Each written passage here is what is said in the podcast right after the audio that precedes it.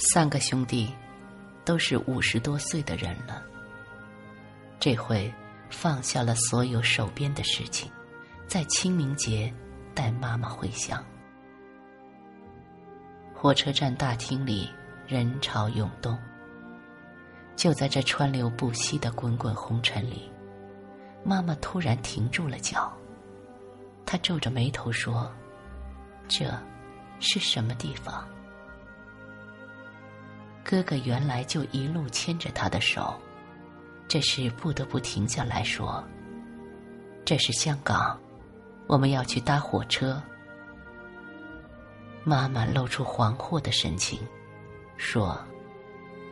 我不认得这里，我不认得这里，我要回家。身为医生的弟弟，本来像个主治医师一样，背着两只手走在后面，就差身上没穿白袍。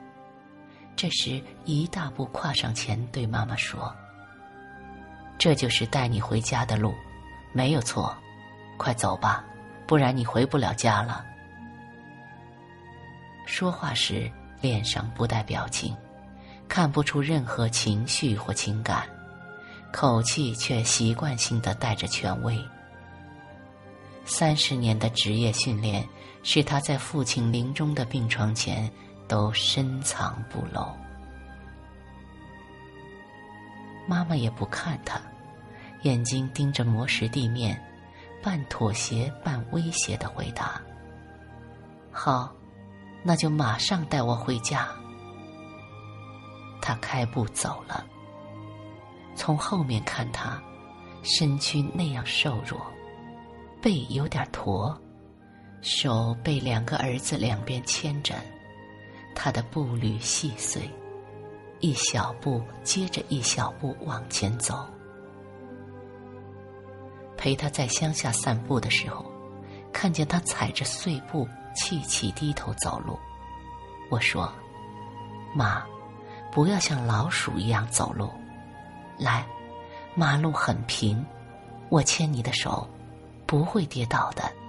试试看，把脚步打开。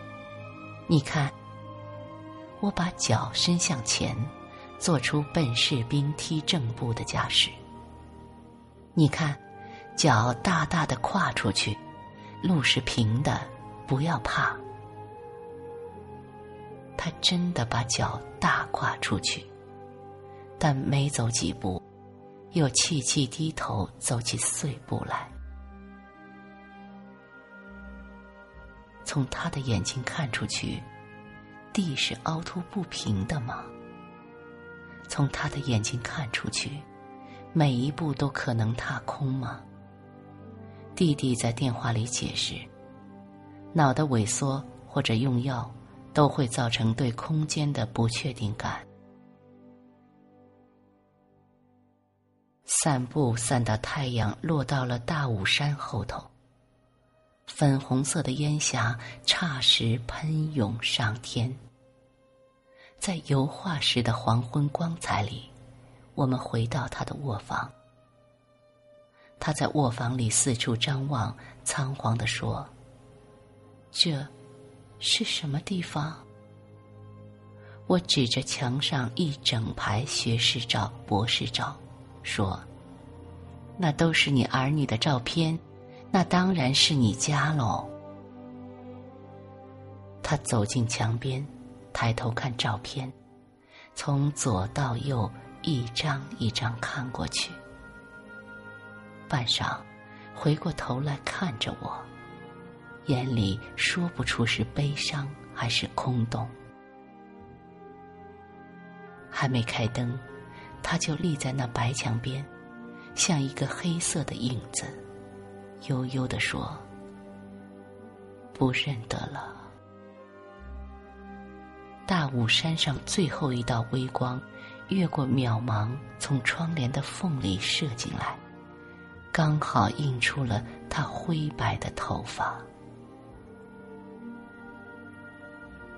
火车开了，窗外的世界迅即往后退，仿佛有人没打招呼就按下了电影胶卷的快速倒带键。不知是快速倒往过去，还是快速转向未来。只见他一幕一幕从眼前飞快逝去。因为是晚班车，大半旅者一坐下就仰头假寐，陷入沉静，让火车往前行驶的轰隆巨响决定了一切。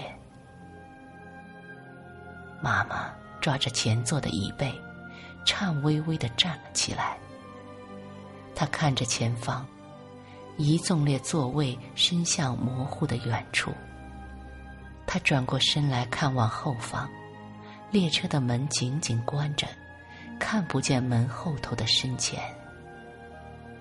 他看向车厢两侧窗外，布帘都已拉上，只有动荡不安的光。忽明忽灭，时强时弱，随着火车奔驰的速度，像闪电一样射进来。他紧紧抓着椅背，维持身体的平衡。然后他开始往前走，我紧跟着，亦步亦趋，一只手搭着他的肩膀，防他跌倒。却见他用力拨开我的手，转身说。你放我走，我要回家。天黑了，我要回家。他的眼里蓄满了泪光，声音凄恻。我把他抱进怀里，把他的头按在我的胸口，紧紧的拥抱他。也许我身体的暖度可以让他稍稍安心。我在他耳边说：“这班火车就是要带你回家的，只是还没到，马上就要到家了，真的。”弟弟多了过来，我们默默对望。是的，我们都知道了，妈妈要回的家，不是任何一个有邮政编码。邮差找得到的家，他要回的家，不是空间，而是一段时光。在那段时光的笼罩里，年幼的孩子正在追逐笑闹，厨房里正传来煎鱼的滋滋香气。丈夫正从她身后捂着她的双眼。要她猜是谁？门外有人高喊：“限时专送，拿印章来！”妈妈是那个搭了时光机器来到这里，但是再也找不到回程车的旅人。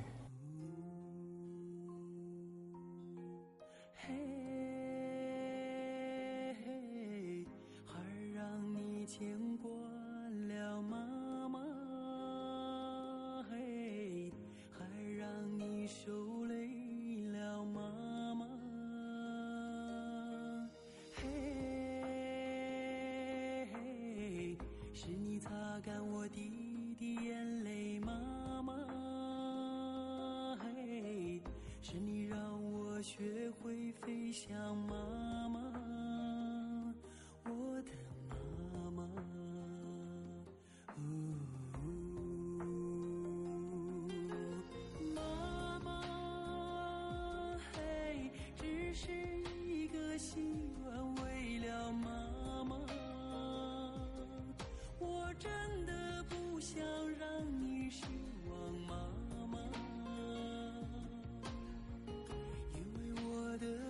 远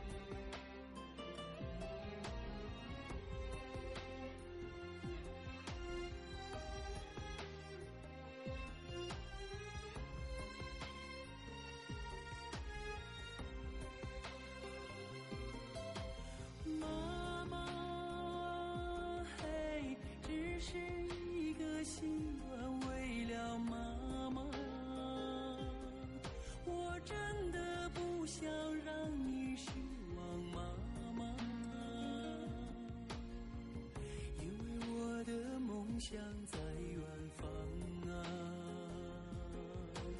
妈妈，嘿，永远慈祥美丽的妈妈，